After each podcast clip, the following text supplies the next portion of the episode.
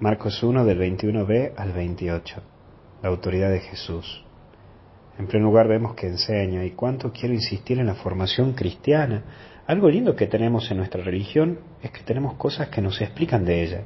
Tenés el catecismo, programas de YouTube, audios, clases de internet. Esto es lo que hicimos con misioneros digitales y con la Universidad de Fasta, que a través de una vez al mes tratábamos de dar formación. Pequeños, pequeños grupitos de oración que también estamos haciendo y que hay grupitos de oración que se juntan en casa de una familia o de un grupo de chicas, en fin, y que semana a semana se van formando y se van capacitando.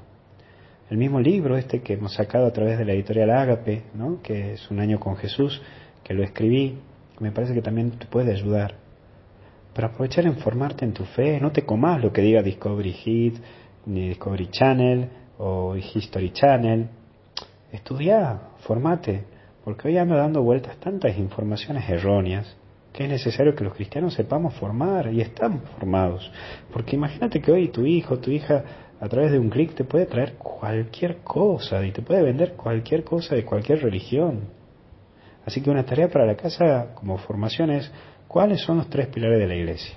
Te, doy una simple ayudita. Uno es, eh, comienza con S y sigue con E, otro es con T, otro con M. Mañana te voy a contestar. Pero bueno, investiga. Yo mañana te lo respondo en el audio. Pero no seas perezoso. Busca, formate, informate. Te va a hacer mucho bien. Te va a ayudar. Pero también aparece la segunda parte de este Evangelio que es un poseído. Y acentuando en lo espiritual y desde lo espiritual, te invito a que medites que uno puede estar vacío de Dios. Y es necesario llenarte de Él. Y solo lograrás llenarte de Él desde la oración. Hoy se habla de reformar, ¿no? Reformar, cambiar, reorganizar la iglesia. Y pienso, por ejemplo, en San Francisco de Asís. Y descubro que a diferencia de Lutero, él se refugió en ese encuentro íntimo con Dios. Y su famosa frase, el amor no es amado. Mira, hoy el mundo necesita de gente santa, de personas que estén llenas de Dios y no de tantos títulos de teología o de filosofía o de lo que sea.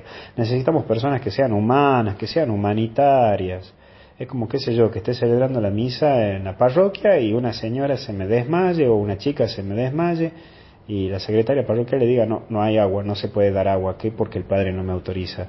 No, al contrario, la parroquia, el movimiento tiene que ser un lugar donde más humanidad haya, donde, donde haya una actitud humana y espiritual. Bueno, eso, aunque parezca obvio, lo tenemos que trabajar. Necesitamos liberarnos de ese espíritu mundano que nos hace creer que la religión es solo un cumplir. Y por último, el alivio. Cuán importante es buscar la paz en tu corazón para vivir vos en paz. Te propongo cuidar tres cosas.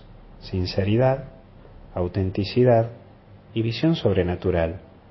Es decir, sinceridad, decir siempre la verdad, aunque te duele y aunque te cueste. Que no sea lo que, demás, que lo que los demás quieren que vos seas, tenés que ser vos lo que sos y que te acepten como sos. Y tercero, que puedas cumplir la voluntad de Dios. Esa es la visión sobrenatural, saber para qué estás en este mundo y qué es lo que Dios quiere que hagas en este mundo. Por eso, que María Santísima te cubra con su manto y te ayude, en el nombre del Padre, del Hijo y del Espíritu Santo, y hasta el cielo no paramos. Fuerza y ánimo, que Dios no te abandona nunca.